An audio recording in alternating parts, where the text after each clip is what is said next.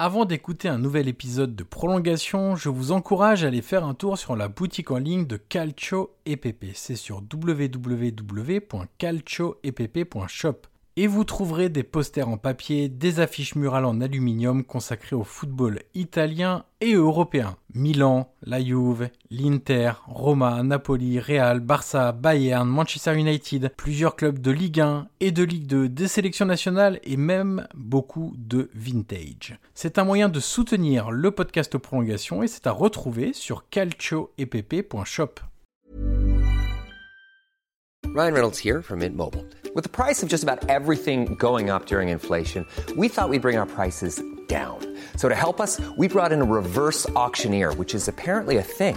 Mint Mobile unlimited premium wireless. Ready to get 30, 30, bit to get 30, bit to get 20, 20, 20, bit to get 20, 20, bit to get 15, 15, 15, 15 just 15 bucks a month. So, Give it a try at mintmobile.com/switch. slash $45 up front for 3 months plus taxes and fees. Promo rate for new customers for limited time. Unlimited more than 40 gigabytes per month slows. Full terms at mintmobile.com.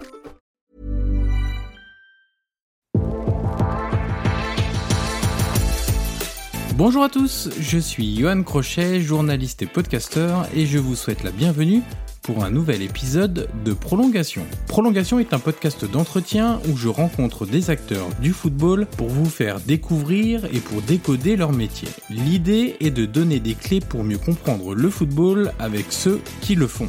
Vous aurez accès à des entretiens avec des entraîneurs, des joueurs, des préparateurs, des recruteurs, des formateurs et même des spécialistes de la nutrition et du sommeil. Une seule règle, on prend le temps, on écoute les invités et on réfléchit tous ensemble. D'ailleurs, si vous avez apprécié l'épisode à venir ou que vous avez apprécié les précédents, je vous encourage à mettre les 5 étoiles et laisser un commentaire sur Apple Podcast pour faire découvrir Prolongation au plus grand nombre. Aujourd'hui, je reçois Jordan Galtier, entraîneur adjoint à l'AC Ajaccio. Avec lui, nous avons évoqué son parcours, son passé de joueur et son passage en deux centres de formation, mais aussi sa reconversion, son travail avec les jeunes joueurs et son arrivée dans le groupe professionnel de l'ACA. Nous sommes également revenus sur son rôle d'adjoint aux côtés d'Olivier Pantaloni, sur sa vision de l'identité de jeu, sur l'entraînement du cerveau à travers l'implication des joueurs et bien d'autres sujets. Voilà pour le résumé, il est maintenant temps de laisser la place à cette conversation avec Jordan Galtier. Bonjour Jordan Galtier, bienvenue dans le podcast Prolongation. Bonjour, merci de, de m'inviter pour ce, pour ce podcast. Alors Jordan, on commence toujours par la même question dans ce podcast. Est-ce que vous pouvez nous raconter un match qui vous a marqué? Alors ça peut être par euh, un scénario, ça peut être par un résultat brut, ça peut être par une émotion particulière devant, devant ce match.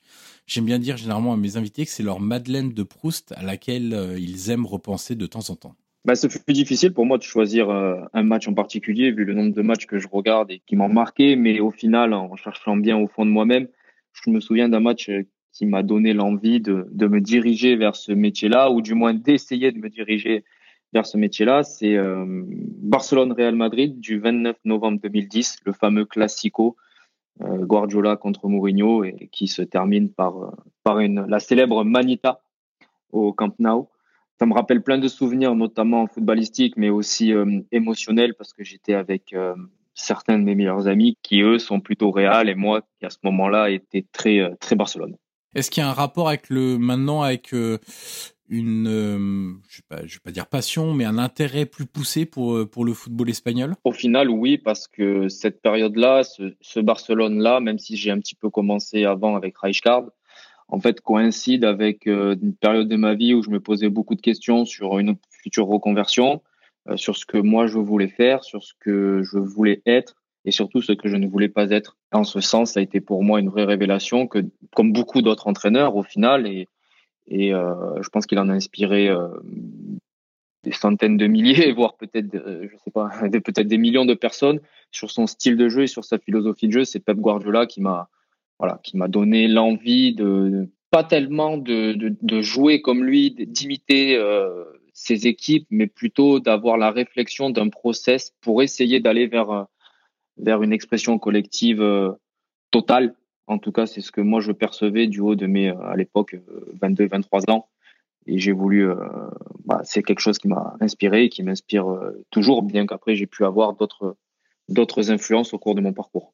C'est vrai que quand il arrêtera sa carrière, on pourrait même déjà le faire maintenant, mais quand on se penchera sur euh, le nombre de personnes qu'il a influencé, et là on va rester sur le côté technique, mais le nombre d'entraîneurs qu'il a pu influencer, Alors influencer directement ou indirectement, ce que vous disiez, c'est directement, ça peut être forcément en essayant de, reproduire ce qu'il faisait, ou indirectement, c'est de pousser la réflexion à trouver des, des, mécanismes, une méthodologie de travail, de réflexion euh, qui est assez exceptionnelle et on parle beaucoup de, et à juste, titre, hein, de, de, l'influence qu'a eu Bielsa pour beaucoup de, techniciens. En l'occurrence, euh, Guardiola en fait aussi partie, mais il y en a tant d'autres. Quand on se penchera sur le nombre d'entraîneurs qui ont été, euh, oui, influencés par Guardiola, je, je, je pense qu'on sera sans doute sur sur euh, un héritage qu'on n'a jamais connu dans le football, parce que même des, des, gens comme Cruyff, qui ont beaucoup influencé aussi, notamment Guardiola, je reviens à chaque fois sur lui, mais qui ont beaucoup influencé, notamment aux Pays-Bas, ça c'est logique, mais dans le monde, pas mal d'entraîneurs. Je pense qu'avec Guardiola, on atteint un, niveau jamais vu parce que aussi la société a évolué. On a beaucoup plus l'occasion de voir ce qu'a fait Guardiola. Il s'exprime plus aussi sur ce qu'il fait, mais on est sur euh, sur un héritage qui sera absolument euh, colossal euh, de Guardiola pour pour les gens qui ont décidé de faire le, même métier que lui et pas forcément d'ailleurs que des gens dans le milieu professionnel hein, parce que moi j'ai parlé à des des éducateurs qui sont dans les dans les clubs amateurs et qui ont rapidement le réflexe voilà moi je, regarde le football je regarde Guardiola parce que j'aime le football en fait oui alors bien que bien que pour moi il soit comme une espèce de, de, big bang en fait dans le, dans le monde dans le monde du football et dans le monde et dans le monde de l'analyse. Il a aussi profité de ce que vous venez de dire, c'est-à-dire d'une exposition euh, totalement différente avec l'émergence des réseaux sociaux, euh, le flux le flux d'informations qui s'est forcément multiplié dans cette période-là. On parle des années 2010, 2020. Donc forcément ensuite il y a eu de la communication qui a été faite. Et je trouve que c'est tout est bénéfique pour le football. Quand vous voyez maintenant euh, l'équipe d'Angleterre, la façon dont elle joue, le championnat anglais, la façon dont il joue, il y a quand même euh, une forte influence de, de Guardiola. Même, même en Allemagne, même si en Allemagne, il y, a, quand même des variantes qui sont différentes par rapport à ses philosophies, mais il a apporté cette vision-là qui était différente. Le risque et le danger pour, euh, pour nous, jeunes éducateurs ou jeunes entraîneurs, c'est de se dire, il faut que je joue comme ça parce que euh, parce qu'on parce que c'est beau, parce que ça récite, parce que ça ça gagne des titres. Lui, il a gagné des titres avec ce style-là. C'est ce qui a fait aussi sa, sa renommée, mais il faut qu'on soit aussi très lucide sur ce que nos équipes et nos joueurs sont en capacité de faire ou pas. Euh, vouloir ressembler au style Guardiola, c'est, je pense, aussi se jeter dans la gueule du loup et la meilleure des manières de chuter parce que Guardiola, il y en a qu'un, sa réflexion, il y en a qu'une. Et voilà. Alors avant de, de, passer de l'autre côté du, du, terrain et de parler de votre quotidien, on va parler de, de votre première carrière, je sais pas si on doit le dire comme ça, mais de, joueur. Et, mon premier souvenir de, de vous, parce que je suis originaire de cette ville et que je suis attentivement ce club, c'est évidemment à Auxerre, lorsque vous étiez au centre de formation de, de l'AGIA. Euh, alors j'ai lu euh, dans une interview que je recommande d'ailleurs de, de, de, lire, euh, c'était au site de la Ligue. Euh, à l'époque, je crois que c'était Ligue 2 et ils l'ont reproduit sur le site de la Ligue 1. Il me semble que c'est sur cette interview-là que vous expliquez que Auxerre avait réussi à vous convaincre euh, alors que vous aviez la, la possibilité d'aller dans d'autres centres de formation en France et même à l'étranger. Pourquoi vous avez choisi l'AGIA à ce moment-là? Il y a sans doute une réflexion aussi avec les parents parce qu'on fait pas tout tout seul à cet âge-là évidemment. Mais est-ce qu'il y a eu euh, le côté la méthode bon père de famille de Giroud? Est-ce qu'il y a eu le discours de Daniel Roland? On sait qu'il est très très important dans dans le recrutement de, de, beaucoup de jeunes au centre de formation. Qu'est-ce qui vous a euh, convaincu euh, et qu'est-ce qui a convaincu votre famille de, de vous envoyer à Auxerre? Bah, Au final, un peu tout ce que vous venez de dire. Euh, Auxerre, à l'époque, c'était euh, le meilleur centre de formation de France. On parle des années, de, je, crois, que c'était 2001-2002, l'année où, où j'intègre le centre de formation. Et euh, les premiers contacts ont remonté euh, en 2001, je crois. J'avais beaucoup de centres de formation qui voulaient m'intégrer euh, euh dans, leur structure. Euh, il a fallu, à un moment donné, faire un choix, un tri ou une sélection. Et, et trois clubs émergés de cette sélection-là, avec mon entourage, c'était Montpellier. Moi, j'étais originaire, enfin, on vivait sur Avignon, dans le Vaucluse. Je jouais dans, dans un club qui qui n'existe plus d'ailleurs, je crois. Enfin, pas, du moins pas sous cette appellation, mais qui s'appelait l'US Ponté le Ponté. Il y avait trois clubs qui émergeaient. Il y avait euh, le Montpellier Hérault, qui était qui était pas très loin, donc on se posait la question sur euh, sur la situation géographique, les, les avantages, les inconvénients, etc. Il y avait le Stade Rennais avec euh, Monsieur Rampillon euh, et d'autres d'autres personnes qui sont encore, enfin Monsieur Rampillon il n'y est plus, mais d'autres personnes qui sont toujours au club. la et la Géoxer, c'est les trois clubs que nous avons entre guillemets sorti du lot de, ces clubs et il y avait deux clubs étrangers qui étaient la Corogne et Arsenal à l'époque. Mais partir partir à l'étranger à 13 ans, parce que moi j'avais 13 ans, c'est-à-dire que les, les, clubs étaient venus me recruter un an avant euh, ce qui, enfin 12 ans et demi du coup, un an avant parce que j'avais un an d'avance sur, sur, les catégories.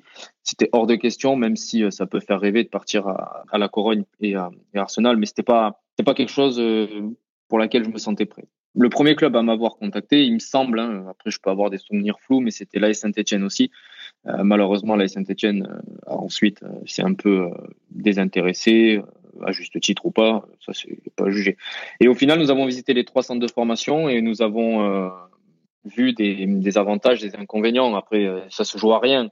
Mais, euh, mais à ce moment-là, la Gioxer avait avec Rennes, parce que Rennes était et toujours, mais était à ce moment-là aussi un grand club de la formation, avait des avantages et des inconvénients. Et moi, ce qui avait fait pencher la balance, en tout cas de mon côté pour Auxerre, c'était le fait qu'il y ait énormément de jeunes du centre qui jouaient dans cette équipe-là et cette équipe-là, c'était euh, Philippe Mexès, Boomsong, Cissé, Capot, enfin voilà, toute cette génération-là dorée, enfin dorée, il y en a il y en a eu une avant, mais en tout cas, celle-là arrivait à maturation, à maturité, et euh, je m'étais dit, ben voilà, c'est c'est intéressant d'aller dans un club, dans, une équipe qui joue avec des, clubs, euh, des jeunes formés au club.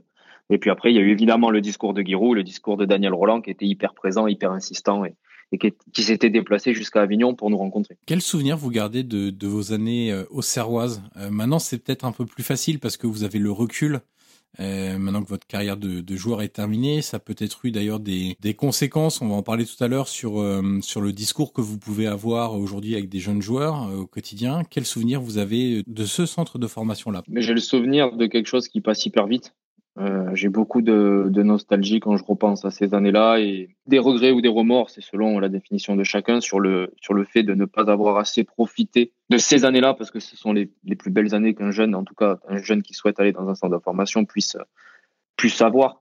C'était cinq années riches, c'était cinq années fortes, ce fut aussi des années difficiles parce que, euh, comme je le dis moi aux jeunes d'aujourd'hui, euh, vous essayez d'être des personnes extraordinaires alors que les personnes ordinaires euh, ont un parcours tout autre. Et vous, vous mettez en place des, des process qui vous obligent à faire des sacrifices. Et des sacrifices à, votre, à cet âge-là, c'est-à-dire 14-17 ans, c'est extrêmement difficile de les avoir sur une aussi longue période parce qu'on sacrifie une partie de notre, de notre adolescence. Et, et c'est pas si facile que ça.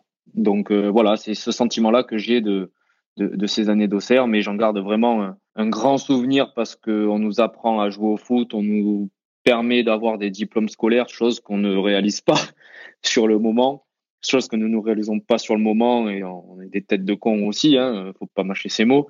Et aussi, euh, moi je les remercierai toujours de m'avoir euh, éduqué sur certains points et d'avoir été le prolongement de l'éducation des parents. Vous rejoignez les, les Girondins à la sortie de, de votre contrat aspirant à, à, la GIA. Comment s'est passée la transition euh, Alors, on parlait d'Avignon, on est sur le quart sud-est, on va en Bourgogne, à Auxerre, plutôt dans le nord. Après, on part au sud-ouest, euh, direction euh, Bordeaux.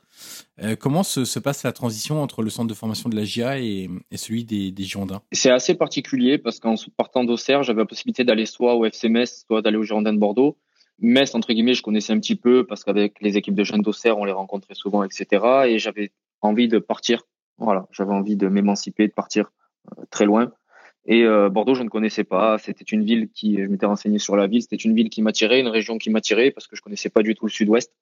Donc, euh, quand j'arrive, quand j'arrive à Bordeaux, c'est un changement radical pour moi, notamment sur, comment dire, les deux centres de formation avaient des philosophies différentes sans dire que Bordeaux ou Auxerre c'est meilleur ou moins bien l'un l'autre, mais c'était totalement différent. Et puis euh, j'arrivais avec à, 18 ans, sûrement plus mature qu'à 14 ans, et je me suis euh, plutôt bien intégré dans ce club et j'y ai passé deux ans. J'ai pour habitude de dire que c'était les deux ans les plus belles de ma carrière, si on peut appeler ça carrière, mais c'était les, les, deux ans les plus belles de ma carrière, voilà, sur le plan humain et sur le plan footballistique, bien que je n'ai pas pu jouer énormément à cause de blessures récurrentes je me suis, euh, j'ai pris énormément de plaisir à jouer et à être au sein de ce club avec euh, ces éducateurs-là et, ce groupe de joueurs-là que l'on avait euh, durant de, de, 2007 à 2009. Quand vous parlez de, de différence entre Auxerre et, et Bordeaux, c'est c'est dans le mode de fonctionnement du centre, c'est dans la vision du footballeur, c'est dans ce qu'on vous demande sur le terrain, c'est à quel niveau les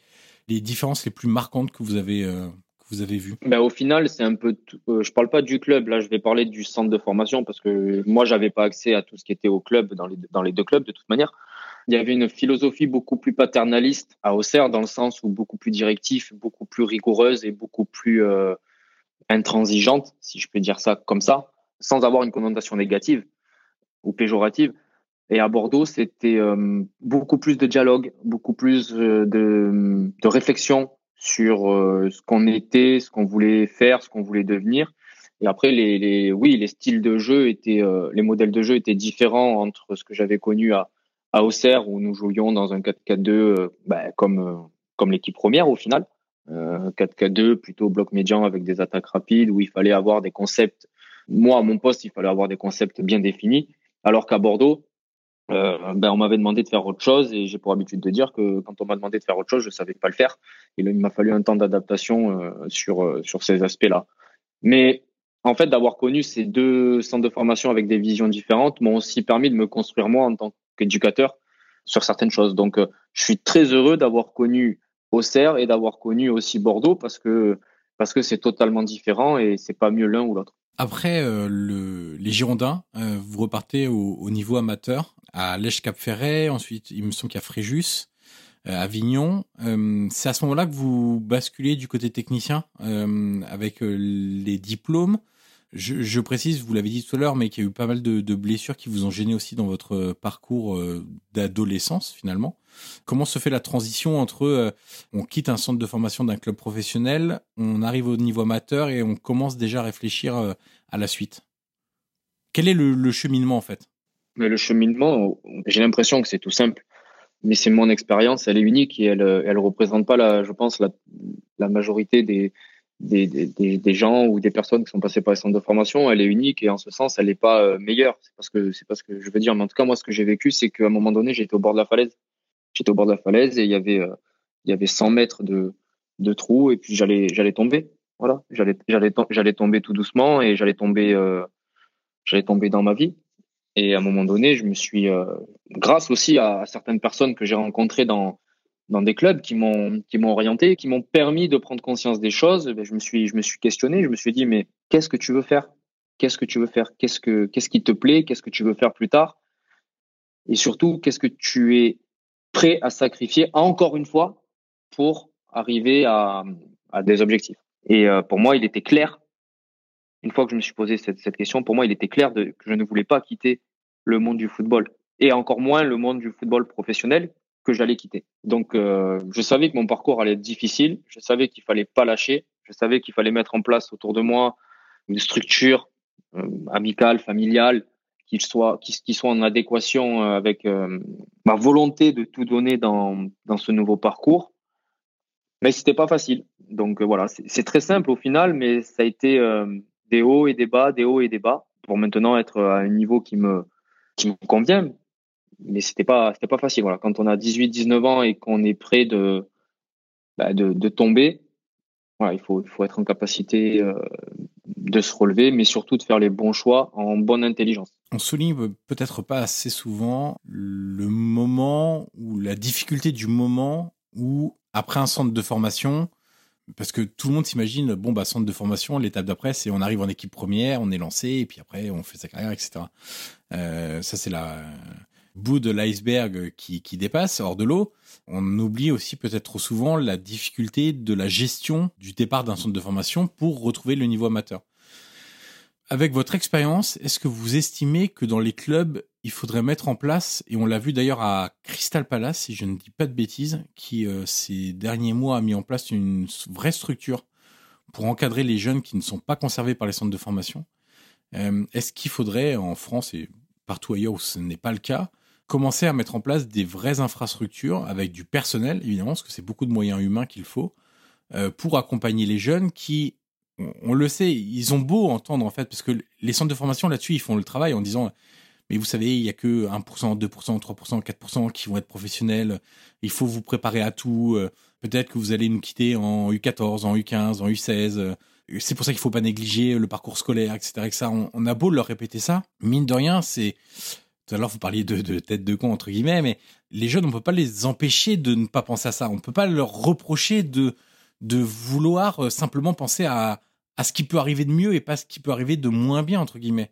Euh, est-ce qu'il faudrait mettre en place des, des structures parce qu'on a beau leur répéter que c'est possible, quand ça arrive, c'est difficile à gérer?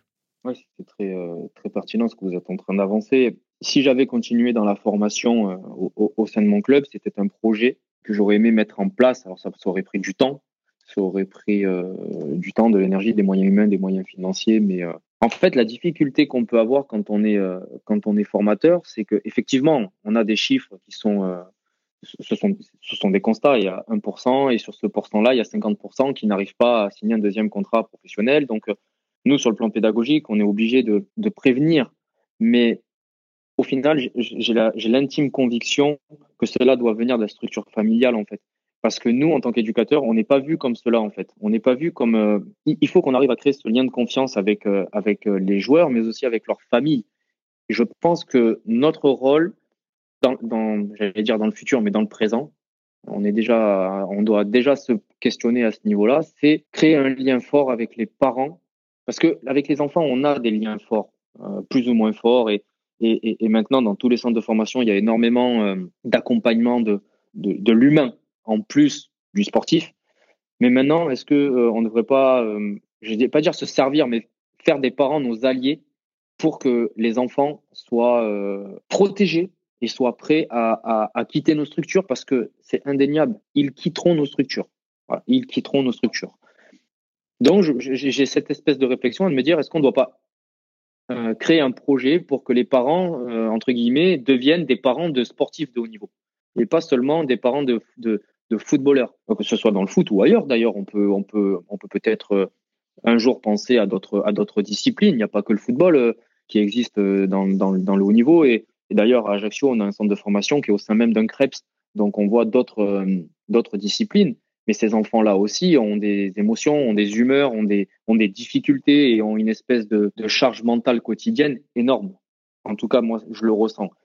Donc, plutôt que maintenant accompagner les enfants, pourquoi nous ne mettrions pas en place une structure qui accompagne les parents en leur expliquant, ben voilà, euh, ce qu'on demande, quelles sont nos attentes envers des enfants, quelles sont vous vos attentes envers nous. Et maintenant, on va travailler ensemble pour le bien-être de votre enfant, parce qu'à tout moment, ça peut s'arrêter.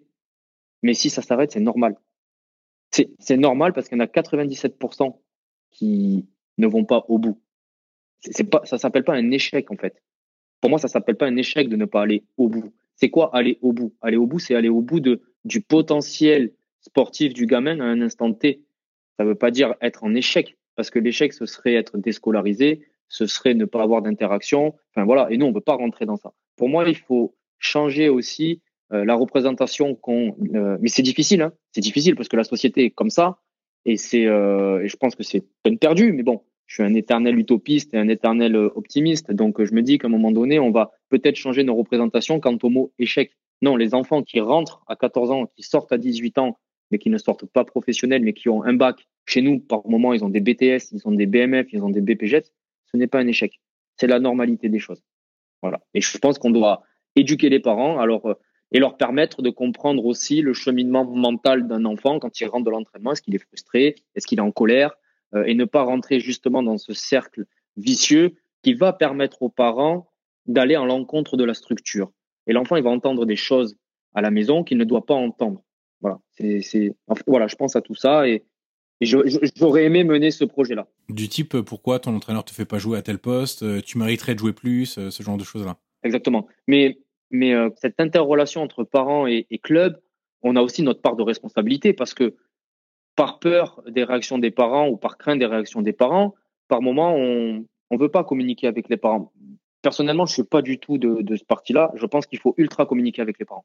Parce que les, les, les parents, s'ils agissent comme ça, c'est parce qu'eux aussi ont des craintes, ont des peurs. faut pas oublier que les parents nous confient leurs leurs enfants. Ils nous confient pas leurs joueurs. Ils nous confient leurs enfants. Donc, quand ils voient un enfant triste ou en colère, moi, en tout cas, je suis, papa. Euh, je sais pas si vous êtes papa, mais ça inquiète. Ce ne sont que, au final, des, des émotions euh, d'inquiétude ou de peur que nous devons nous canaliser et expliciter. Après, on fait nos choix et ils n'ont pas à interférer sur ça. Voilà. Je, je, souscris évidemment à tout ce que vous venez de dire.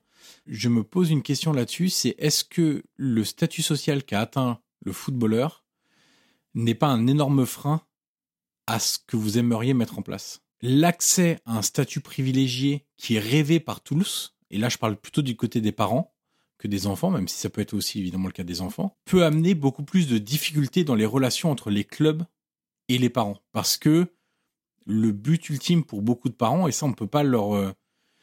Euh, moi c'est un discours où... Euh, alors je fais juste un petit aparté, mais j'ai beaucoup de mal euh, à me situer dans, dans, les débats, vous savez, parents versus club. Parce qu'on dit oui, mais les parents, ils mettent trop de pression à leurs enfants, et là-dessus je suis tout à fait d'accord, pour qu'ils réussissent, etc. Alors sans faire de généralité à chaque fois, hein, je, je, je vais dire une tendance un peu globale, sans vouloir dire que tout le monde est comme ça. Mais quand on voit aussi la situation euh, sociale, euh, familiale de certaines familles, justement, est-ce qu'on peut leur reprocher de vouloir que leur enfant réussisse à tout prix parce qu'ils peuvent permettre de sortir la famille d'une situation très compliquée, d'une situation sociale très compliquée? C'est pour ça que j'ai toujours du mal un peu à, me situer entre, oui, il y a certaines familles qui sans doute euh, mettent beaucoup trop de pression, etc. Mais derrière, il y a quelque chose. Ils mettent pas de la pression pour mettre de la pression. Ils le mettent parce qu'il y a un vrai enjeu derrière. Et, ça, c'est lié au statut du footballeur. Et quand je parle du statut du footballeur, c'est essentiellement, pas que, mais c'est pas juste parce qu'il va jouer le Real Madrid. C'est, par exemple, ou qu'il va jouer euh, contre Monaco ou Lyon, j'en sais rien, peu importe le, niveau. C'est juste parce que derrière, il y a un gain financier qui est énorme et un statut qui va amener de la sécurité financière. Et ce statut-là, est-ce qu'il, quelque part, ne gangrène pas les relations qu'il peut y avoir entre un club, les éducateurs et les familles euh, dans un discours qu'on peut avoir avec eux? C'est certain. Je pense que l'ascenseur social dans le dans, dans, le monde du foot euh, amateur vers, vers, le monde professionnel est euh, sûrement l'un des plus euh, l'un des plus importants parce que le foot est un sport ultra populaire mondial. je suis pas certain que ça se passe que, que l'ascenseur social soit aussi rapide dans d'autres sports. Mais il est rapide parce que tout le monde peut jouer au foot dans la rue et devenir un petit un petit Mbappé ou enfin peut devenir non tout le monde ne peut pas le devenir, mais tout le monde pense qu'on peut devenir euh, ce, genre de joueur-là. Mais pour un Kylian Mbappé, il y a, il y a 500 autres joueurs qui ne gagnent euh, évidemment pas les sommes que, que M. Mbappé peut gagner. Mais au-delà de ça, c'est extrêmement difficile. C'est extrêmement difficile parce qu'il y, a différents types de motivations qui peuvent émerger chez, euh, chaque personne. Et la, la, motivation extrinsèque qui est liée avec la situation financière du joueur ou de l'entourage du joueur évidemment beaucoup plus présente ces dernières années que la, motivation intrinsèque avec euh, la volonté de progresser chaque jour dans ta pratique et euh, ne pas avoir peur du regard des autres euh, en ce sens. Mais est-ce que la motivation extrinsèque par rapport à, à, la pression financière et il faut pas qu'on voilà ce que je veux dire en fait c'est il faut pas qu'on entre dans des jugements par rapport à ça et je suis d'accord avec vous c'est extrêmement je trouve que c'est extrêmement facile de dire ouais mais eux ils pensent qu'à l'argent oui, mais est-ce que vous, vous êtes dans, est-ce que vous, vous êtes dans leur situation? Est-ce que vous connaissez leur situation? Est-ce que vous connaissez leur contexte familial? Est-ce que vous, à leur place, vous ne seriez pas pareil? Et ça, c'est notre responsabilité en tant qu'éducateur. Il faut le comprendre. Il faut le comprendre, il faut l'entendre. Et à partir du moment où vous le comprenez, vous l'entendez, à vous de mettre en place quelque chose qui permette d'alléger cette pression financière sur le gamin et sur son entourage. Vous n'alliez pas y arriver, pas tout le temps, mais peut-être par des, j'allais dire, euh, je vais dire un terme qui va peut-être faire euh, grincer des dents, mais par une manipulation plutôt positive de la vision d'un gamin de 14 ans, on peut, je pense qu'on peut l'orienter sur d'autres éléments qui vont lui permettre de progresser. Et le gamin qui va gagner de l'argent pour mettre à l'abri sa famille, et il n'y a pas que des petits euh, joueurs de centre de formation qui veulent faire ça. Hein. Il y a aussi, euh, il y a aussi des élèves dans les dans les écoles supérieures qui veulent aussi faire ça. Donc voilà, nous, en tant qu'éducateurs, on ne doit pas être, pour moi, dans le jugement sur les différents types de motivation. Voilà. Et euh, mais c'est extrêmement difficile.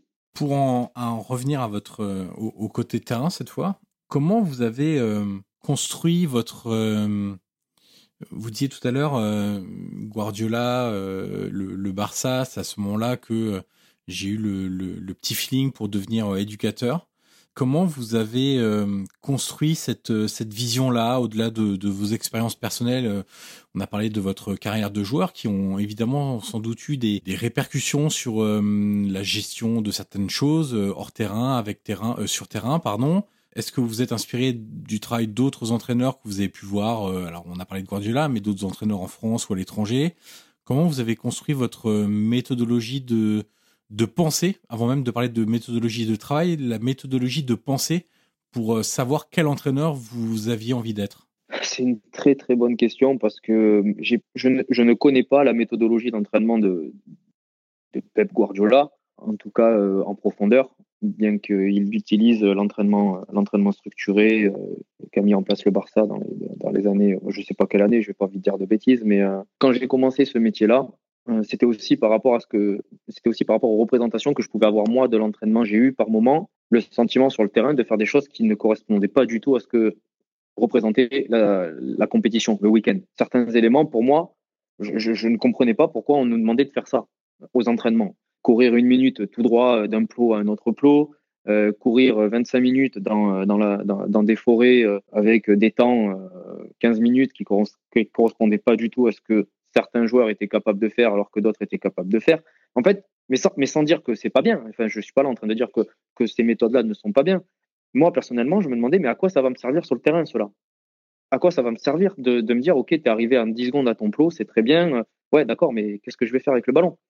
Donc déjà, ma première interrogation, c'était comment je vais construire des procédés d'entraînement qui vont permettre de mettre du sens à ce qu'on veut faire le week-end, à ce qu'on veut faire en tant qu'équipe et pas ce que je veux faire moi. Pas ce que je veux faire moi, Jordan, en tant qu'entraîneur ou en tant qu'éducateur. J'ai commencé avec les U11. Donc évidemment, quand j'ai des U11, j'ai pas envie qu'ils jouent comme Guardiola.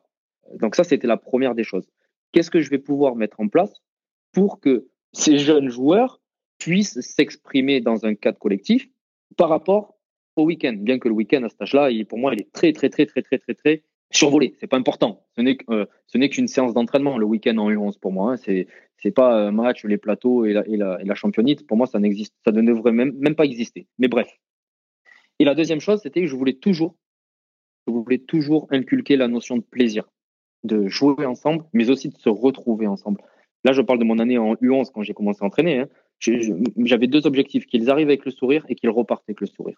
Mais entre les deux, entre les deux, on travaillait. Hein, c'était pas, euh, on faisait pas du cache-cache ou du 1, 2, 3 soleil. Mais c'était mon objectif. Voilà. Et puis, j'ai essayé de garder ça tout au long de mes équipes. En tout cas, j'ai essayé. Je me suis dit, bah, pourquoi ça a, entre guillemets, fonctionné avec des U11? Pourquoi ça ne fonctionnerait pas avec des 17 amateurs, avec de la N3 amateur, puis ensuite avec des 17 dans un monde pro, des 19, et maintenant des professionnels. Et ensuite, j'ai eu des lectures qui m'ont qui m'ont permis d'aller d'aller vers tout ça. J'ai eu des rencontres. Il y a des, personnes qui m'ont orienté vers, vers, vers des lectures. Et au final, je suis euh, une personne très importante qui est dans mon ombre avec laquelle j'échange, je crois, quotidiennement, quotidiennement, même si des fois on se dispute. Elle s'appelle cette personne, elle s'appelle Pierre Mazet. Alors c'est pas c'est pas une personne connue, mais euh, elle m'a beaucoup orienté dans mes dans mes dans mes lectures, dans dans mes dans, dans mes représentations. Elle me questionne beaucoup. Elle m'envoie dans les dans, les cordes et elle m'a orienté vers la méthodologie de la périodisation tactique par rapport au ressenti que moi je pouvais avoir de l'entraînement.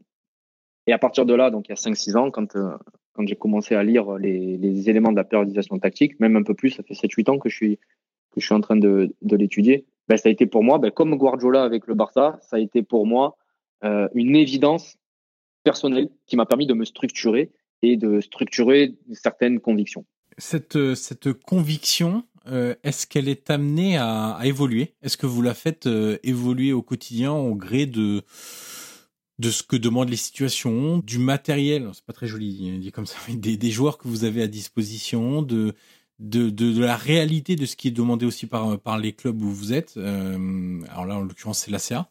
Est-ce que toutes ces convictions-là sont amenées à évoluer? Et je parle, j'oublie d'ailleurs peut-être l'élément le plus important, c'est l'évolution du football en, en lui-même. J'essaye, j'essaye, j'essaye, je dis bien, j'essaye d'être en, d'être en mouvement en permanence, bien que les principes méthodologiques de la, de la périodisation tactique sont pour moi euh, une évidence et c'est une, c'est vraiment une conviction forte que j'ai.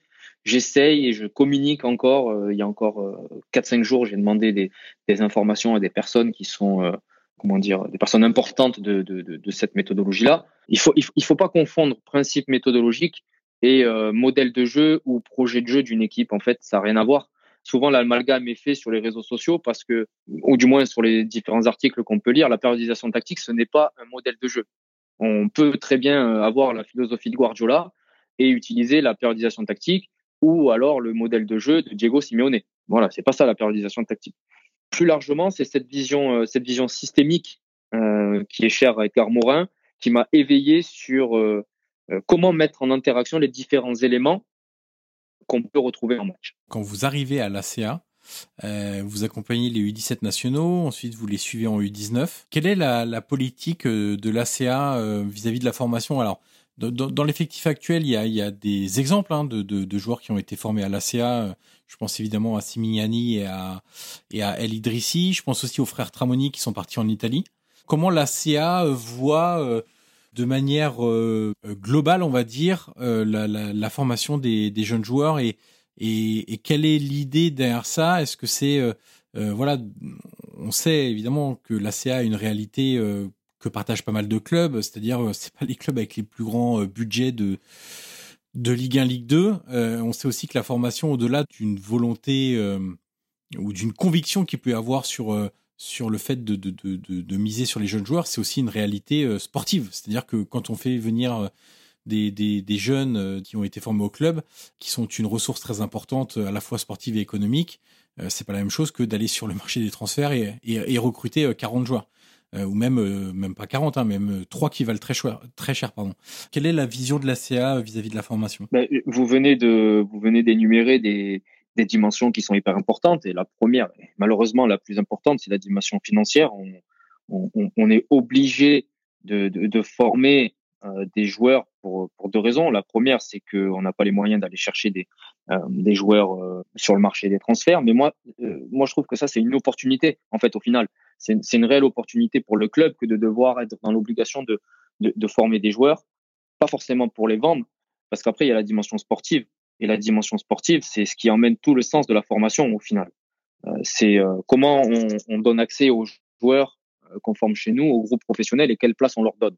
Et quand on leur donne de la place, comme on peut le faire à, à l'AC Ajaccio, on peut toujours discuter euh, plus ou moins, ou ce que voilà, on peut toujours, peut toujours s'améliorer, bien évidemment. Mais du coup, ça nous donne une dimension sociale qui est hyper importante et hyper enrichissante. Et ces trois dimensions-là, elles sont pas euh, séparées l'une de l'autre, elles sont pour moi en interaction. On peut pas se couper de notre territoire, on peut pas se couper de notre ville et on peut pas se couper de notre public. Donc, si on veut pas se couper de notre public et de notre territoire, enfin, du, territoire corse, hein, pas le mien, Jordan, mais le, territoire corse et le territoire ajaxien, il faut qu'on arrive à, former des joueurs issus de notre centre de formation. Pourquoi? Parce que ces joueurs issus de notre centre de formation, on leur inculque les valeurs, les valeurs corse, les valeurs d'Ajaccio, mais on leur inculque aussi un modèle de jeu qui peut ressembler à ce que nous faisons en, professionnel. Et, si jamais on arrive à, former de, des joueurs et qu'ils eux-mêmes arrivent à performer dans notre équipe professionnelle, ça va leur donner de la valeur intrinsèque, mais ça va donner aussi de la valeur collective à l'équipe. Et il faut pas, pour moi, séparer ces trois dimensions-là. Il faut pas avoir peur de dire non plus que voilà, on forme pour vendre, on forme pour. Il, il faut pas avoir peur de ces mots-là.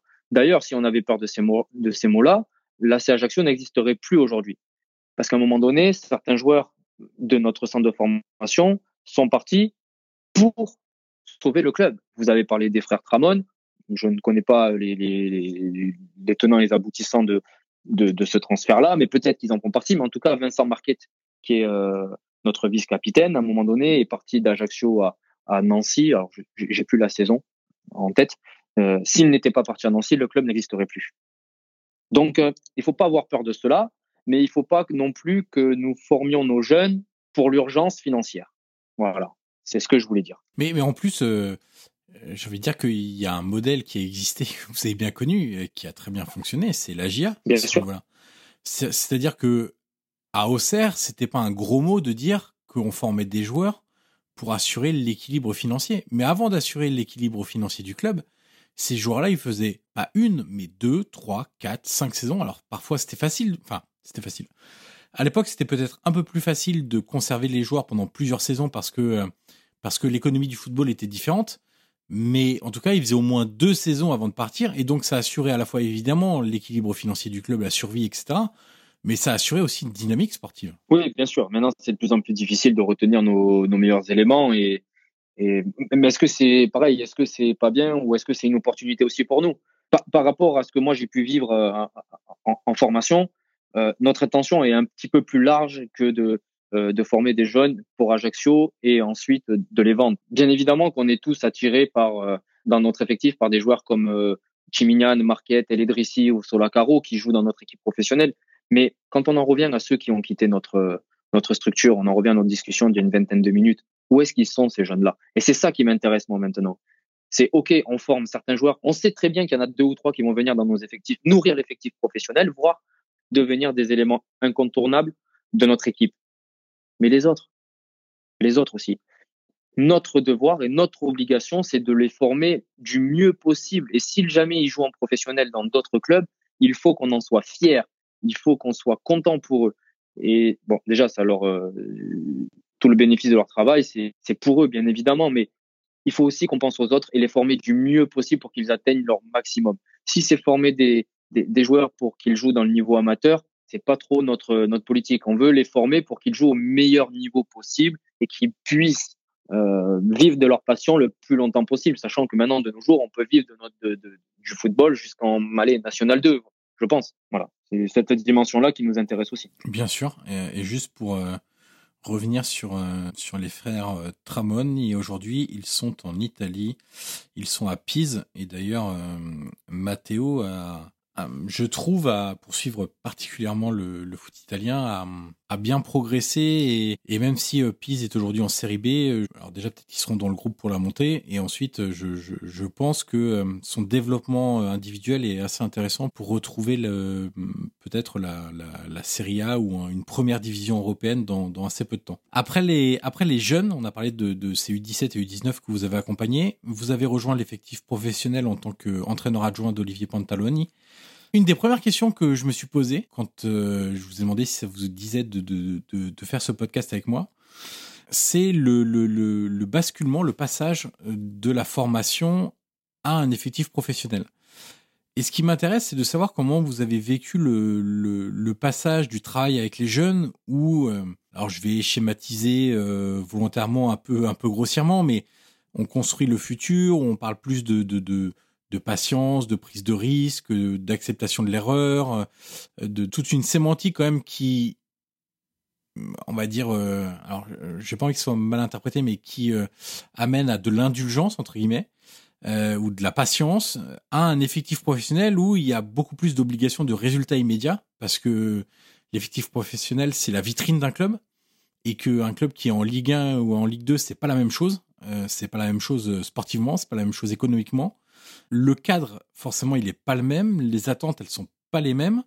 Je dis pas pour autant que euh, le travail avec les jeunes, euh, on s'en fout du résultat, etc. Hein, mais euh, c'est vous qui allez me le dire, mais je, pense que le paradigme est quand même très différent. Qu'est-ce que ça change au quotidien de de travailler pour la performance pure du week-end et peut-être un peu moins pour le développement individuel des jeunes joueurs? Très sincèrement, moi, ça change pas mon travail. Alors, peut-être pas au niveau du travail, mais peut-être de la, hum, de la réflexion, plus que du travail technique, de la réflexion.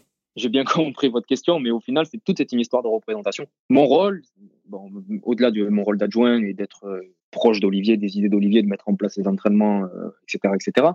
Mon rôle, c'est d'accompagner ces joueurs-là. J'ai pas du tout changé de, de, de, vision quant à mon rôle et quant à, à l'activité football entre les 19 et les professionnels vous, vous disiez tout à l'heure, euh, en jeune, on s'en fout du résultat. Non. Enfin, je, je, je m'explique. Non, on s'en fout pas du résultat. On s'en fout pas du résultat. On, euh, on, on joue pour être performant. C'est quoi être performant? C'est toujours pareil. Quelle définition vous mettez sur les mots? Être performant, c'est respecter notre modèle de jeu qu'on essaye d'inculquer en formation pour que euh, grandissent et, et, et viennent dans notre équipe professionnelle. Mais on a quand même envie de gagner avec ce modèle de jeu-là on a quand même envie de prendre du plaisir et de gagner. Et moi, je me suis dit, quand tu vas passer en, professionnel, pourquoi on va changer les choses? Pourquoi tu vas changer ta Non, tu changes pas ta vision des choses. Mais, bien évidemment que le résultat est, beaucoup plus important euh, en professionnel qu'en jeune, mais le processus l'est tout autant. Et je, ne suis pas certain qu'en changeant euh, de, de, vision, on aurait plus de résultats ou moins.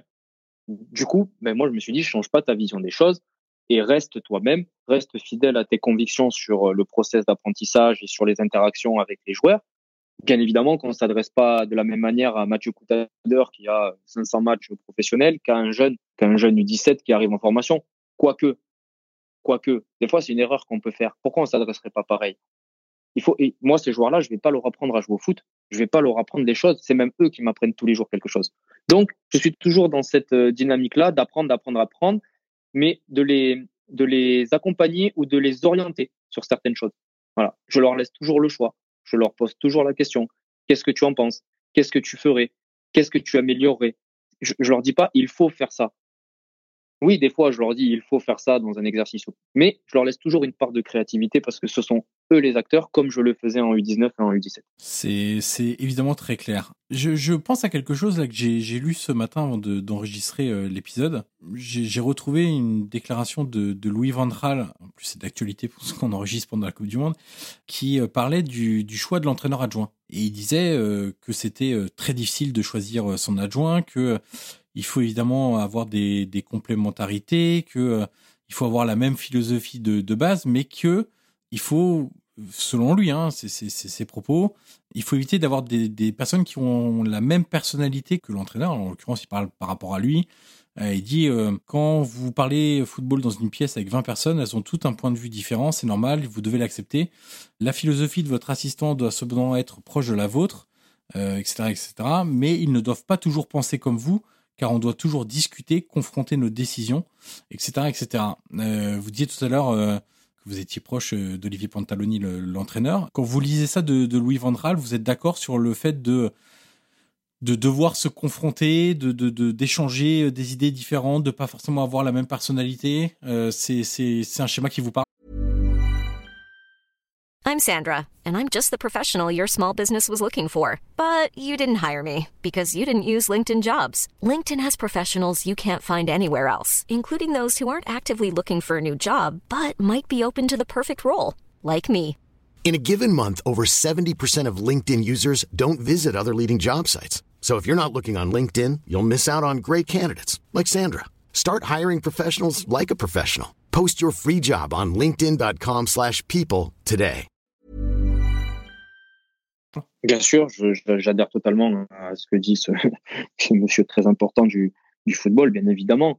Et avec Olivier, on est euh, Olivier et les autres membres du staff aussi, parce que j'ai envie de les inclure dans dans ce process-là. Euh, Thierry Debesse, l'entraîneur des gardiens, ou Tom Frère, le, le, préparateur athlétique, ou bien même notre directeur sportif qui, qui fait partie de notre staff, euh, Johan Caval. On, a tous des personnalités différentes et des convictions différentes euh, sur certains aspects du jeu. L'important, c'est évidemment de, pouvoir en débattre dans un climat euh, serein et bienveillance et de pas essayer de, en tout cas moi je parle de mon côté, j'ai pas la volonté de vouloir convaincre mes collègues de travail que tel ou tel élément pourrait nous permettre d'avoir plus ou moins de résultats. J'ai pas cette volonté-là parce que j'aurais l'impression d'agir entre guillemets comme un terroriste de la pensée en leur faisant croire que, ce, que c'est une recette magique. Et bien au contraire, euh, moi j'oriente, je, je, je, donne des options. Je ne suis qu'une aide à la décision par rapport à ce que veut faire le coach. Et en ce sens-là, j'expose des éléments avec euh, des arguments que j'estime pertinents parce que s'ils ne sont pas pertinents, je vais pas les exposer pour le coach parce qu'au final le coach, le coach, le l'entraîneur des gardiens, le prépa athlétique, le directeur sportif et moi-même, nous avons le même le même objectif, c'est de gagner le week-end. Donc euh, ce sont des échanges qui sont très qui sont riches, qui permettent de remettre en question aussi mes convictions et mes représentations sur les éléments du jeu. Et en ce sens-là, ça, me nourrit aussi. Sur le management avec les joueurs, ce qui m'a toujours marqué avec euh, l'entraîneur adjoint, le, poste, c'est qu'en France, on a présenté ce rôle-là comme étant, euh, et vous direz votre, avis là-dessus, comme étant celui du confident avec les joueurs. En gros, les joueurs acceptent de dire des choses à l'adjoint qu'ils ne pourraient pas dire à l'entraîneur principal sur le ressenti, le bien-être, le mal-être, etc., etc. Que l'adjoint serait aussi celui qui arrondit les angles euh, qui serait plus proche des joueurs. On a souvent entendu ce modèle-là. Moi, j'ai entendu ça euh, toute ma jeunesse, entre guillemets, et même encore aujourd'hui parfois. Euh, Est-ce que vous êtes d'accord avec cette définition euh, qu'on a tous entendue depuis des années sur le management avec les joueurs, ou est-ce que votre réalité à vous, elle est plus ou moins éloignée de, de, de ça? Je, parle évidemment de votre expérience. Il n'y a pas de généralité à faire, puisque chacun interprète le rôle d'adjoint comme il a envie de l'interpréter aussi ou le rôle qu'on nous donne au final. Exactement, c'est vrai. Le rôle qu'on nous donne et la place que nous euh, la, la, place que nous donne notre numéro un et ce qu'on veut nous aussi euh, transmettre au groupe de joueurs. Ouais, il a été il a il a été plutôt défini comme ça, mais ce n'est qu'une petite partie du travail, en tout cas de mon travail. Il n'y a pas de joueurs qui viennent me voir en, en me donnant des, des, des, confidences et moi je suis pas là pour aller dans leur sens. je suis là pour aller dans le sens de l'équipe. Il, peut arriver qu'un joueur ou un groupe de joueurs viennent en disant euh, Jordan, euh, voilà, tel entraînement, on, on, le sent pas, ou, ou tel procédé, on le sent pas, parce que si, parce que là, etc. Après, moi, mon rôle, c'est de les faire remonter à Olive, au staff, ou pas. Parce qu'il faut aussi euh, bien connaître la, la, la, nature humaine et savoir pourquoi les joueurs viennent vous voir. parce que dans chaque communication, il y a manipulation. Est-ce qu'il veut pas faire tel euh, exercice parce qu'il n'est pas à l'aise dans l'exercice? Ouais. ouais, ou je sais pas, mais il faut être conscient de ça, que dans chaque, dans chaque communication, il y a une manipulation, qu'elle soit positive ou négative. Et moi, mon rôle, c'est de pas charger Olivier de, de, choses qui peuvent paraître futiles pour, euh, pour le bien de l'équipe. Par contre, quand c'est hyper important et que je sens qu'il faut la faire remonter, je la fais remonter à Olivier et puis après au staff, bien évidemment. Mais je suis aussi capable de dire aux joueurs que là, il se trompe, quel qu'il soit en tout cas dans sa vision des choses. Et je, l'oriente vers une autre vision. Je lui dis attention, là tu entre guillemets, tu as une vision plutôt égoïste de la chose, pense plutôt collectif et euh, qu'est-ce qu'on peut améliorer pour que toi tu te sentes mieux ou qu'on sente mieux euh, n'importe quel domaine? Voilà. Et ça c'est qu'une partie de mon travail. c'est pas je suis pas assistante sociale. Mon métier, c'est d'être voilà, mon métier, c'est d'être entraîneur et être entraîneur comprend cette dimension sociale. Bien sûr, c'était plus sur le côté relation humaine avec euh, avec les joueurs, management euh, des, des, joueurs. Mais ça me plaît, hein, ça, ça, ça, me plaît tout autant que les autres les, autres dimensions de, de mon métier. Vous travaillez beaucoup sur la méthodologie euh, d'entraînement, notamment au centre de formation. Qu'est-ce que vous voulez mettre en place? Quelle identité et quel comportement de jeu vous aimeriez que l'ACA ait? D'ailleurs, quand on parle de méthodologie, est-ce que ça débouche forcément sur une identité claire ou est-ce qu'elle peut être euh, influencée par, euh, bah, on va le redire, les évolutions du football, euh, les éducateurs aussi, par les générations de joueurs, forcément, euh, forcément, forcément. Et, d'ailleurs, on le voit puisque c'est un débat très ancré, alors journalistiquement évidemment. mais quand on, on parle de l'élimination de l'Espagne en Coupe du Monde, tout le monde dit oui, bah, la méthodologie de jeu de l'Espagne le fameux tiki-taka, euh, c'était très bien quand il y avait des joueurs exceptionnels euh, sur le terrain, mais quand les interprètes sont d'un niveau inférieur, bah peut-être qu'il faut s'adapter, etc. Je, fais juste cette parenthèse-là pour dire que c'est très actuel. Comment vous implémentez cette méthodologie euh, à la CA et est-ce que on doit s'attendre à avoir une identité marquée de l'ACA dans le présent évidemment et dans les années à venir? Je vous retourne la question. Est-ce quelle, quelle image vous avez-vous de, de l'équipe professionnelle de l'ACA, par exemple? Bah, en fait, alors on va parler de choses très actuelles. Oui, oui, euh, bien sûr. Parce que avant, j'aurais eu peut-être une vision différente. Mais par exemple, moi, en Ligue 2, comme Auxerre était en Ligue 2, je suivais un petit peu la Ligue 2. J'avais une image qui était assez, euh, je vais pas dire négative, mais mais euh, en fait, c'est la, la question, elle est très dure parce que l'image qu'on peut avoir n'est sans doute pas assez remise en question euh, par rapport aux, réalités du club. C'est-à-dire que nous, de l'extérieur, on peut avoir une image sur tel club parce que c'est ce qu'elle nous renvoie quand on regarde les écrans de télévision, mais ça reste qu'un avis sur ce que nous renvoie l'équipe. Et, il faut toujours prendre en compte quels sont les, moyens de cette équipe-là. Et je parle pas de moyens financiers, hein, je parle de, moyens au sens large de l'équipe qui arrive à ce résultat-là. Moi, en Ligue 2, j'avais, je, je trouvais que l'ACA exploitait très bien les situations, que c'était une équipe très difficile à manœuvrer, que c'était une équipe qui dégageait une force collective, notamment sans ballon, je parle, euh, que j'ai très peu vu en Ligue 2 ces dernières années. Et je trouve qu'en Ligue 1, de manière peut-être un peu bizarre, entre guillemets, je vois beaucoup plus de choses avec ballon. Je vois beaucoup plus de volonté de récupérer le ballon, on va dire rapidement. Je vais pas dire le plus rapidement possible, mais rapidement en tout cas.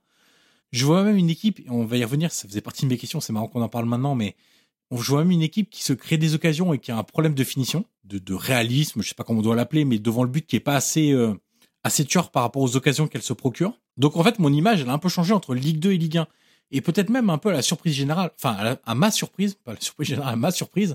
C'est-à-dire que moi, quand j'ai vu que l'AC a monté, je me suis dit, cette méthode-là ayant marché, enfin en tout cas ce qu'ils m'ont renvoyé a marché en Ligue 2, je me dis qu'en Ligue 1, ils vont être sans doute sur la même Ouais, je comprends la même la dynamique. Même méthode entre guillemets. Ouais, la même dynamique. Et, et d'ailleurs, je me souviens de de l'entraîneur qui était passé euh, sur RMC, euh, qui euh, à qui on avait un peu posé la question en disant vous avez été très solide l'année dernière en Ligue 2, comment ça va se passer en Ligue 1, etc. Et il avait tout de suite expliqué que bah, justement il avait ancré ça dans la réalité de la CA par rapport à ses concurrents en Ligue 1 en disant on a forcément des envies mais on a aussi une réalité qui fait que on on est un petit club entre guillemets, c'est pas du tout péjoratif. Non, hein, non, mais c'est vrai, c'est vrai. Sans, sans dire petit club, on va dire un club qui lutte pour le maintien.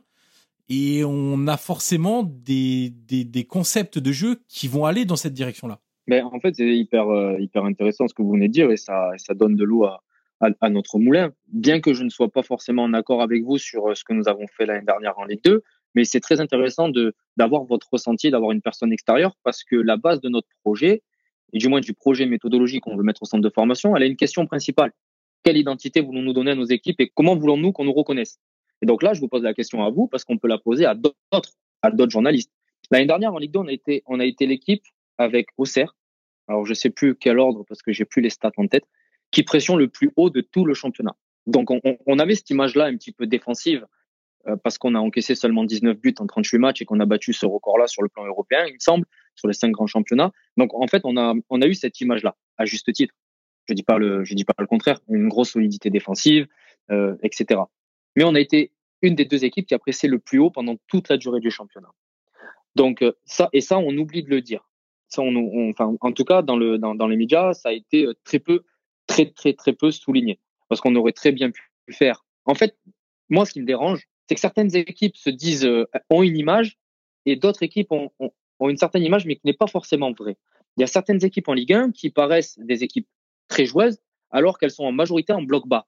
Mais comme elles sont pas dans le fond du classement et parce qu'elles communiquent très très bien, on fait croire qu'elles sont euh, très joueuses. Non, elles sont pas très joueuses. Il y a des stats qui permettent de le, de le vérifier.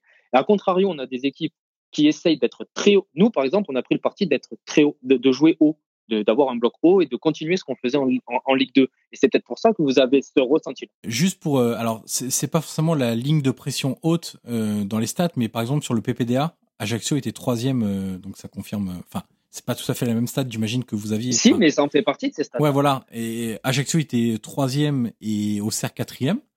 Euh, sur donc le PPDA, on peut le, le préciser, c'est combien de passes on laisse, à, enfin combien de, de, de passes on laisse à l'adversaire avant de déclencher une action euh, Exact. de pressing ou une action défensive, on va dire entre guillemets, sans même parler de de, de pressing. Mais c'est marrant parce que moi, ça m'a pas marqué du tout en Ligue 2. Ben oui, mais... Alors que là, cette saison en Ligue 1, ça me marque plus, alors que vous n'êtes pas forcément aussi haut dans ce classement-là. Vous êtes quand même dans la partie haute, dans la fourchette haute, mais vous n'êtes pas aussi haute. Alors euh, ça, c'est peut-être. euh, Bah, ça, c'est la qualité aussi des joueurs la, de la Ligue 1 qui, qui, qui nous permet pas de l'être encore totalement. Euh, mais comme vous, voilà, les stats, nous, elles nous, elles, elles, elles guident notre, aussi notre, notre modèle de jeu.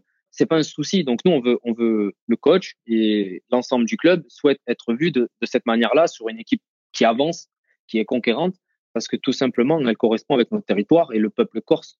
Tout simplement, c'est un peuple qui a toujours ce, euh, cette forte identité de combat et de et de lutter contre l'envahissement euh, de certains éléments. Donc nous, on, veut toujours être dans dans ça, et ça c'est une une réelle volonté que d'inculquer ça dans nos équipes de jeunes aussi.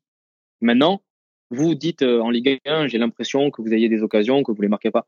Mais parce qu'on n'est pas plus idiot que les autres, on sait euh, très bien ce qu'on fait de pas top et ce qu'on doit améliorer, tout en gardant euh, euh, entre guillemets notre euh, notre notre structure et ce qu'on fait de pas trop mal. Donc euh, on essaye d'évoluer, le coach essaye d'évoluer et c'est là où nos échanges sont hyper riches et comment on peut faire pour marquer plus de buts. Le projet en fait, il est il est vivant et il est tout le temps fluctuant. Voilà. je voulais en parler un peu plus loin, mais on va, on va justement parler de, de ce réalisme, entre guillemets. Quelque chose qui, m'intéresse parce que, suivant la, la Serie A de très près, j'ai remarqué qu'il y avait un club qui sous-performait énormément devant le but depuis deux saisons, euh, qui a pourtant des joueurs offensivement que je trouve de, de grande qualité. Euh, donc c'est la Roma en Italie, euh, qui a quand même des joueurs comme euh, Zaniolo, Dybala, Abraham, Pellegrini. Enfin, on a, on a quand même affaire à des joueurs de, de- de vraiment haut niveau et qui sous-performent totalement devant le but. On se sert évidemment des expected goals pour euh, avoir cette donnée-là. Et c'est le cas de l'ACA, comme j'ai dit tout à l'heure. Vous êtes euh, sur, sur la stade des, des XG, vous êtes 12e de Ligue 1. Euh, c'est pas un classement qui veut forcément dire énormément de choses, mais bon, je je le présente comme ça. Et alors que vous êtes la, la co-plus mauvaise attaque, entre guillemets, euh, avec seulement 13 buts marqués. Ce qui m'amène à une question que je me pose souvent, parce que moi j'ai pas la réponse, je suis pas un technicien. Comment on fait quand on a un secteur offensif qui sous-performe comme ça? Quel travail on, peut mettre en place pour essayer d'inverser la tendance? Euh, Quelle intervention Je sais pas si elle est euh, technique, tactique, mentale. Comment on fait pour se sortir de cette spirale de, manque de réalisme? Mais en fait, il faut euh, faut pas dissocier un, élément d'un autre. Il faut bien analyser, avoir des, des, analyses euh, objectives qui vont nous permettre de, de, mettre en place ces situations, situations dans lesquelles nous sommes pas performants à l'instant T sur le terrain durant nos procédés. Euh, les expected goals sont une sont une euh, sont une stat qu'on utilise depuis euh, depuis que je suis arrivé dans le dans le staff, mais ça mérite d'être un peu plus précis que les simples objets expected goals. Bien évidemment que c'est une c'est une stat pour moi hyper importante, mais il y a aussi la qualité de la dernière passe, la position du joueur, la qualité de son tir, est-ce que le gardien était bien placé? Enfin, on peut avoir des l'expected goal, il vous dit entre guillemets, euh, en gros euh, sur sur euh, sur 100, cette situation-là, dans 70% des situations, il y a but. Enfin, 70% c'est très élevé parce que c'est un penalty, mais, mais ça, il y a des éléments qui sont pas encore pris en compte totalement et qui méritent qui méritent d'être un peu plus précis. C'est pour ça que par exemple les post-shot expected goals comme stats sont intéressants aussi. C'est beaucoup plus précis parce qu'on peut être dans, on peut avoir une, un, un expected goal élevé, mais au final le tir est de mauvaise qualité. Et là, il faut analyser pourquoi le tir est de mauvaise qualité? Pourquoi euh, euh est-ce que euh, j'ai utilisé la bonne surface de pied? Est-ce que j'avais un défenseur? Enfin voilà, il y, a, plein d'éléments qu'on doit qu'on doit prendre. C'est multifactoriel en fait au final ce, ce, genre de choses, mais il faut remonter bien souvent à deux ou trois ou quatre secondes avant le tir. Est-ce que l'avant-dernier passeur est dans les meilleures conditions? Le dernier passeur l'est aussi Dans quelle dans quelle zone on a effectué notre passe décisive? En fait, tout ça, ça nourrit le projet de jeu qui va nourrir le projet d'entraînement, le process d'entraînement. Et euh, en ce sens-là, nous, on se, questionne beaucoup et on essaye de mettre en place des, des situations qui peuvent correspondre à ce que le coach veut voir le week-end pour améliorer notre animation offensive. L'année dernière, par exemple, euh, sur les huit derniers matchs en Ligue 2, nous avions en moyenne 2 XG par match, alors que sur toute la saison, on avait tourné à 0,90. Euh, donc sur les huit derniers matchs, les huit derniers matchs, il fallait qu'on les gagne pour pouvoir monter en, Ligue 1 parce qu'Auxerre nous, nous collait aux fesses, si je peux me permettre. Et on s'était posé la question après le derby contre le Sporting que nous avions perdu à, à domicile. Putain, mais pourquoi on n'arrive pas à marquer? Voilà. On a des occasions où des fois on n'en a pas, on en a très peu. On a le ballon, on peut avoir des séquences où on a le ballon, où on fait des choses pas trop mal, mais on arrive, on n'arrive pas à faire mal à l'adversaire. Il a fallu qu'on fasse un gros travail d'analyse vidéo qu'on regarde un petit peu nos rapports de force, nos différentes supériorités dans certaines zones du terrain, et on s'est rendu compte qu'au final, il y avait des choses qui, je vais pas les dévoiler ici, mais des choses qui allaient pas, euh, qui allaient pas sur le plan offensif. Et on a changé. Et on a changé parce qu'on n'avait rien à perdre. Et au final, ça nous a donné, euh, on a multiplié du coup euh, notre, nos, nos, XG par deux. Et c'est ce qui nous a permis de, gagner nos matchs. Et on fait exactement la même chose en Ligue 1, bien que le niveau de la Ligue 1 soit euh, plus élevé que le niveau de la Ligue 2. Je reviens un instant sur, la formation des jeunes joueurs et sur le travail avec eux. Il y a évidemment ce qu'on imagine aisément, la technique, le sens tactique, le physique. tout ça peut être travaillé à travers des exercices, une méthodologie. Ce qui peut être plus dur, c'est ce qu'on appelle un peu communément l'intelligence de jeu la capacité à analyser les situations, à bien comprendre ce qui se passe, à lire ce qui, peut éventuellement se passer, à bien donner le ballon selon le déplacement du coéquipier. Euh, tout ça, on pourrait le résumer par euh, l'entraînement du, cerveau. En gros, euh, ce qu'on ce qu'on voit un peu moins et ce qui, pour beaucoup, n'est pas clair, identifié clairement comme étant un entraînement nécessaire aux footballeurs. je parle du grand public, hein, principalement. Beaucoup des joueurs qu'on estime intelligents alors je sais pas si c'est le bon terme déjà, mais on va dire qu'on l'utilise, donc je, vais le reprendre. Euh, quand on leur pose la question, ils ne savent pas l'expliquer. Ils nous disent bah en fait euh, moi j'ai toujours été comme ça ou euh, bah c'est inné, comme si c'était un peu un don du ciel et que voilà c'est un miracle et c'est tombé sur moi, bah c'est moi. Et tant mieux que ce soit moi. En tant qu'éducateur, et technicien, comment on peut développer cette faculté à analyser, à comprendre les situations, à répondre par la bonne action? Le, but, c'est de comprendre et ensuite de mettre en place. Le but, c'est pas juste de comprendre, c'est comment on répond à la situation par l'action qui va être décisive. Il faut la vivre. Et alors ça, est-ce qu'il y a justement, euh, puisque c'est une de vos missions sur le travail vidéo, notamment de, de l'adversaire dans le staff de d'Olivier Pantalone, est-ce que déjà c'est il y a l'appui de la vidéo, j'imagine, mais ensuite, est-ce que il faut beaucoup impliquer les joueurs là-dedans? C'est-à-dire que si on commence plutôt que de leur dire ce qu'il faut faire pour que eux soient en capacité de comprendre ensuite sur le terrain, il faut déjà qu'ils comprennent devant les écrans ce qui s'est passé, ce qu'ils auraient pu faire de mieux et donc beaucoup les impliquer dans cette réflexion préalable avant même de les emmener sur le terrain pour le faire. Encore une fois, c'est euh, qu'est-ce que chaque humain ou chaque personne pense de du processus enseignement-apprentissage. On a été euh, bercé depuis euh, une dizaine d'années, voire euh, plus d'un siècle, sur le cartésianisme en France et sur, euh,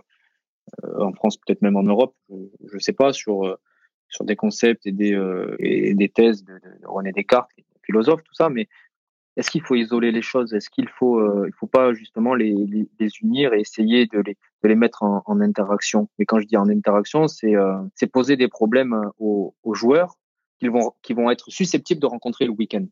Et bien évidemment que pour moi, les impliquer, c'est beaucoup plus fort que euh, d'avoir un discours plutôt, euh, plutôt, euh, j'allais dire, directif ou descendant, comme, comme il peut y avoir traditionnellement dans, dans certains clubs ou dans certaines équipes, cet aspect-là. Et je pense que la co-construction entre le, le, le coach, le groupe de, enfin, les coachs, le, et les groupes de joueurs, c'est beaucoup plus fort, mais ça prend généralement un peu plus de temps. Et le problème du temps dans le foot professionnel, c'est qu'on en a très peu. Mais moi, je trouve que l'entraînement implicite est très puissant, et très puissant pour les joueurs, et il est aussi extrêmement puissant pour les entraîneurs parce qu'il nous permet à nous de nous remettre en, de remettre en question nos représentations pour le bien de l'équipe. En ce sens, les, les différents courants de pensée de Claude Fauquet ou de François Bigrel sur les sur les différents univers de compréhension sont hyper riches et nous permettent de nous questionner sur euh, quel type j'allais dire entraîneur ou éducateur, on a envie d'être. Est-ce qu'on a euh, et quel, vous avez parlé de notion de talent et quel mot on met sur le talent? C'est quoi le talent? Est-ce que c'est inné ou est-ce que c'est acquis? Je pose une vraie question. Moi, je pense pas qu'il y ait quelque chose d'inné parce que sinon notre métier il voudrait rien dire. Mais il n'y a pas non plus que du tout acquis parce que sinon ça voudrait dire que nous les éducateurs on est les rois du les rois du pétrole et on existe et je pense que ça ça nourrit seulement notre égocentrisme. Moi, elle n'est pas du tout là ma vision des choses. Ma vision des choses, c'est que tout appartient aux joueurs tout appartient aux joueurs. Mais en ce sens, on peut aussi les, les accompagner. Euh, euh je pense pas qu'il faille leur montrer les vidéos avant l'entraînement, parce que si vous leur montrez les vidéos avant l'entraînement, ils vont déjà avoir la solution en fait. Et je pense que notre rôle, c'est vraiment de leur poser des problèmes qu'ils se trompent. Donc encore une fois, il faut changer la représentation sur l'échec, du moins l'échec d'un instant T sur un exercice, pour qu'il y ait cette interaction entre vous et eux. Voilà. Mais là, vous n'y êtes pas arrivé. Qu'est-ce qui a fait qu'on n'y est pas arrivé? Qu'est-ce que vous allez pouvoir améliorer? Et moi, je suis dans ce processus-là. J'essaye de mettre en place ce processus-là dans, dans mes procédés et d'avoir une interaction avec les joueurs, mais je suis pas encore euh, performant dans ce processus-là. Donc, chaque jour, j'essaye de, de m'entraîner. Et c'est hyper puissant. Et, là, et donc, du coup, pour, pour, pour l'intelligence, pour l'intelligence du, du joueur, oui, il faut que, il faut qu'il soit conscient de, de ce qu'ils vont travailler. Il faut qu'il soit euh, en capacité de s'auto-analyser, mais aussi de co-construire ensemble des, des éléments qui vont leur permettre de passer ces obstacles-là dans le, dans le jeu. Moi, je, je, pense, je pense et j'ai une intime conviction que de nos jours, dire faut faire ci, il faut faire ça parce que parce que ça a marché comme ci, parce que j'y crois plus trop, mais euh, ça doit fonctionner ailleurs. Enfin, ça doit fonctionner quelque part, je suppose, mais j'y crois plus trop à moyen long terme. J'ai une avant-dernière question que je n'ai pas formulée, que je ne sais pas encore comment je vais formuler mais qui m'intéresse beaucoup. C'est quelque chose que je vais peut-être mettre en place euh, à l'avenir dans, ce podcast. Parce que euh, moi qui suis journaliste, quand on rencontre des, acteurs du football directement, on apprend beaucoup de choses.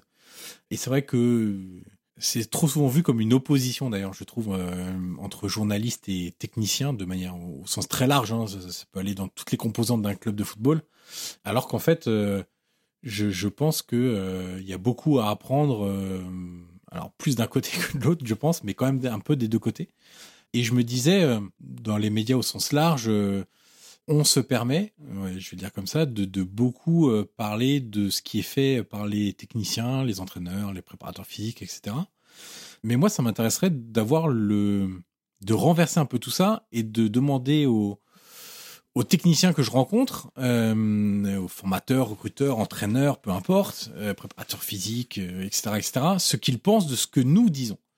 Alors, euh, c'est très vague, hein, et, évidemment, moi, il n'y a aucune généralité à faire, mais j'aimerais avoir votre retour sur, alors on, va, on peut prendre euh, en tout cas votre cas, alors ou pas, hein, de manière générale, soit très général, soit le cas de la CA ou même de, du métier d'adjoint. Qu'est-ce que vous pensez qu'on ne dit pas qu'on ne dit pas assez, qu'on dit alors qu'on ne devrait pas dire C'est très dur comme question, hein, mais c'est la preuve c'est que j'arrive même pas à le formuler.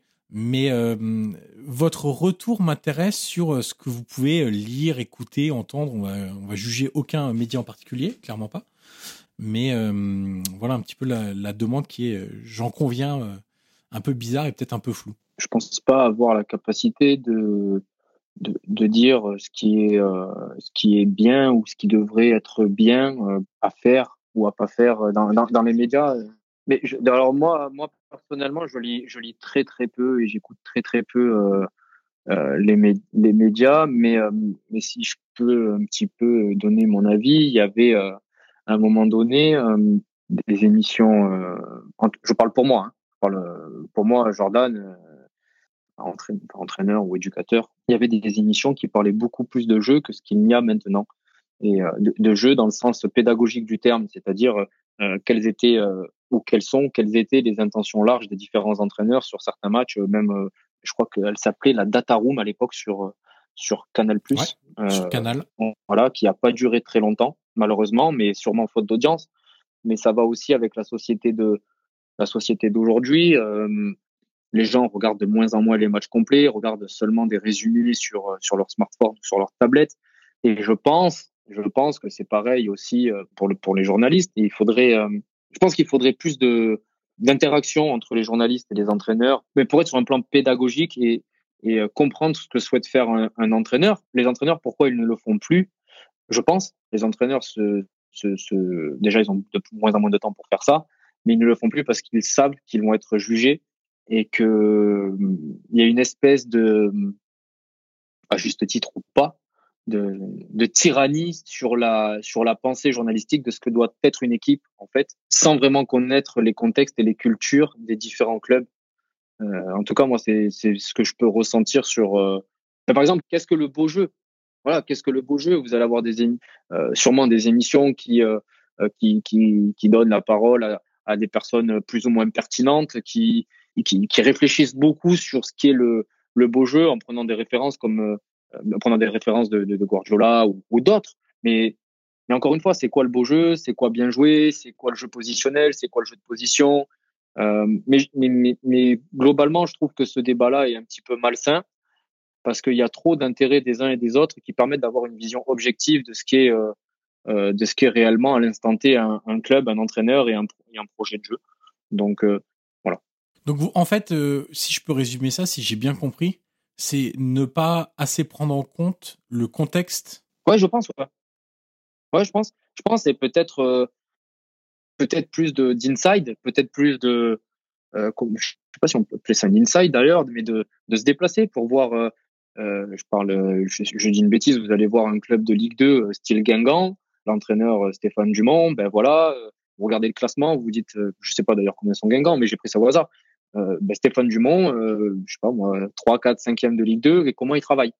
Voilà, comment il travaille, quelle est son intention, quelle est sa vision du football, et, qu'est-ce qu'il met en place pour euh, pour gagner des matchs? Voilà, et puis après on va avoir un autre entraîneur, et là on peut se faire une vraie idée et avoir un, côté pédagogique qui va permettre de, de se diffuser auprès du grand, public et ne, ne, plus être seulement sur la teinture de Neymar ou sur ou sur le fait que Mbappé ait pris un ballon ou pas. Voilà, moi, ce côté-là, il m'intéresse très peu en fait dans les médias et je trouve que ça a pris, euh, ça a pris une place, euh, à mon sens, trop importante. Mais alors, je, suis tout à fait d'accord sur euh, l'idée de se confronter beaucoup plus au terrain, de rapprocher un peu ces deux mondes-là qui étaient proches avant et finalement se sont un peu éloignés de manière un peu bizarre, sans doute de la faute des, des deux côtés, des deux camps. il faut voir si les clubs ont envie de ce genre de choses, si les rédactions sont prêtes à à, à, le faire aussi. Mais on en parlait juste avant d'enregistrer. Ce qui est enrichissant pour les journalistes, c'est bon, il y a plein de choses, hein, mais c'est de parler avec des avec les acteurs directement, euh, parce que plus on parle avec les acteurs, plus on se rend compte que finalement, alors je vais je vais le résumer de façon euh, provocatrice, plus on ne connaît rien au football, ou en tout cas plus on parle avec des gens, plus on a l'impression de connaître un peu le football. Ça c'est la version un peu plus positive.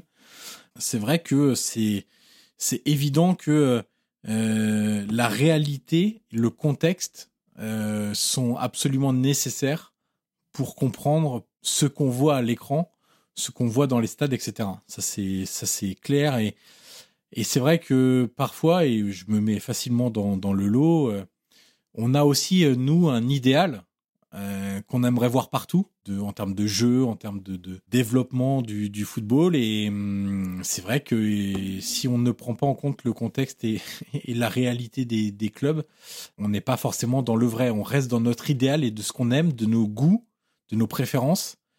Et c'est vrai que parfois on a tendance à le faire un peu trop euh, ressortir. Euh, je, je, je suis euh, bien bien d'accord pour faire moi-même un mea culpa là-dessus, mais mais c'est sûr qu'on peut pas avoir les mêmes attentes pour mon domaine entre guillemets la Serie A. Je peux pas avoir les mêmes attentes avec la avec la Juve qu'avec les Las Véron, par exemple, voilà, pour faire un, grand écart, et que les contextes de ces deux clubs sont très différents, les moyens humains, les moyens financiers, les moyens, l'effectif, etc.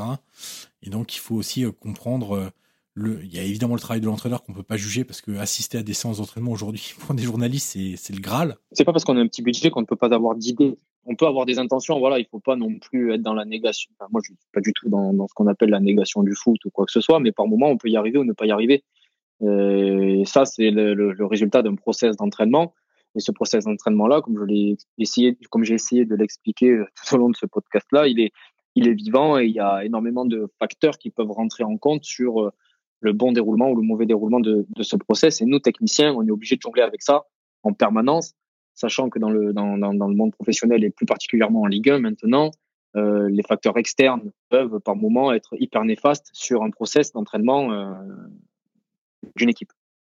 Mais, mais nous aussi, en tant, en tant qu'entraîneur, on doit être, je pense, c'est comme avec les parents, on doit être en capacité de euh, d'expliciter clairement ce qu'on souhaite faire en intention large sur euh, sur un sur un modèle de jeu sans bien évidemment rentrer dans les détails pour peut-être pas tout dévoiler, mais euh, peut-être que par moment les, les, les, entraîneurs on a peur d'être jugés, ou peut-être d'être jugés dans notre travail et que ça puisse toucher notre orgueil. Euh, peut-être pour ça qu'on qu'on le fait de, de, moins en moins. Euh, je sais pas. Il faut, il faut, faudrait peut-être questionner les, les, les grands entraîneurs, enfin les entraîneurs de, de Ligue 1, pourquoi ils le font. Bon, déjà, il y a une histoire de temps et qu'ils n'ont pas envie de s'éparpiller sur ça. Et je pense qu'ils n'ont pas envie de passer aussi pour des donneurs de leçons c'est très difficile de, de, venir sur un plateau télé et de dire euh, moi je ferai ce, enfin je fais ceci, je fais cela. Euh, ce que je trouve extrêmement difficile aussi, c'est euh, euh c'est d'être consultant et de dire ah ben moi je ferai ci, moi je ferai ça. Ben, trouve que c'est extrêmement difficile et par moments c'est peut-être manquer un petit peu de respect à la personne qui est de l'autre côté de l'écran, enfin du moins sur sur le terrain c'est extrêmement difficile de voilà de, de, de juger le travail d'un collègue parce qu'il fait toujours les choses pour gagner les matchs, évidemment. On arrive au bout de l'entretien, Jordan, et la dernière question est toujours la même pour tous mes invités. Qui aimeriez-vous entendre dans ce podcast dans les prochaines semaines? Euh, Il s'agit bien là d'une recommandation d'invité. Mais moi, je vous recommande de parler un petit moment avec euh, Georges Massiel, qui est euh, l'entraîneur adjoint du LOSC de, de, Monsieur Fonseca qui fait partie des personnes qui m'inspirent, euh, et qui m'ont aidé sur la périodisation tactique, que j'apprécie énormément temps sur le plan humain, sur le temps, sur le plan professionnel. Ou alors Pierre Mazet que je vous ai cité, mais qui n'est pas lui dans le circuit professionnel. Eh bien, je vais lancer quelques invitations en ce sens. Alors, Jordan, merci beaucoup pour votre disponibilité. On a fait euh, plus long que ce que je vous avais euh, annoncé. Euh, donc votre temps aussi, évidemment, la, qualité de cet échange. Et je vous souhaite évidemment une très bonne deuxième partie de saison avec la CA et d'arriver à atteindre vos objectifs tout en gardant évidemment cette, cette notion de plaisir. Merci beaucoup Jordan et à très vite. Merci à vous. Au revoir. Et voilà, c'est terminé. Merci d'avoir écouté cette conversation. Le podcast Prolongation est disponible sur l'ensemble des plateformes audio comme Apple Podcast, Google Podcast, Spotify et Deezer. N'hésitez pas à mettre les 5 étoiles sur Apple Podcast si vous avez apprécié le contenu de cette interview. C'est une étape très utile pour faire découvrir ce podcast au grand public. Vous pouvez également me suivre sur les réseaux sociaux et tous les liens sont dans la description de cet épisode. Je vous dis à très vite pour une nouvelle conversation autour du foot.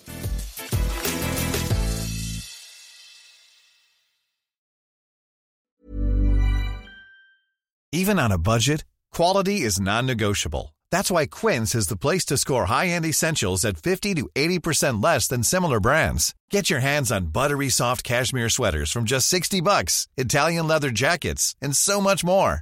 And the best part about Quince, they exclusively partner with factories committed to safe, ethical, and responsible manufacturing. Elevate your style without the elevated price tag with Quince. Go to quince.com slash upgrade for free shipping and 365-day returns.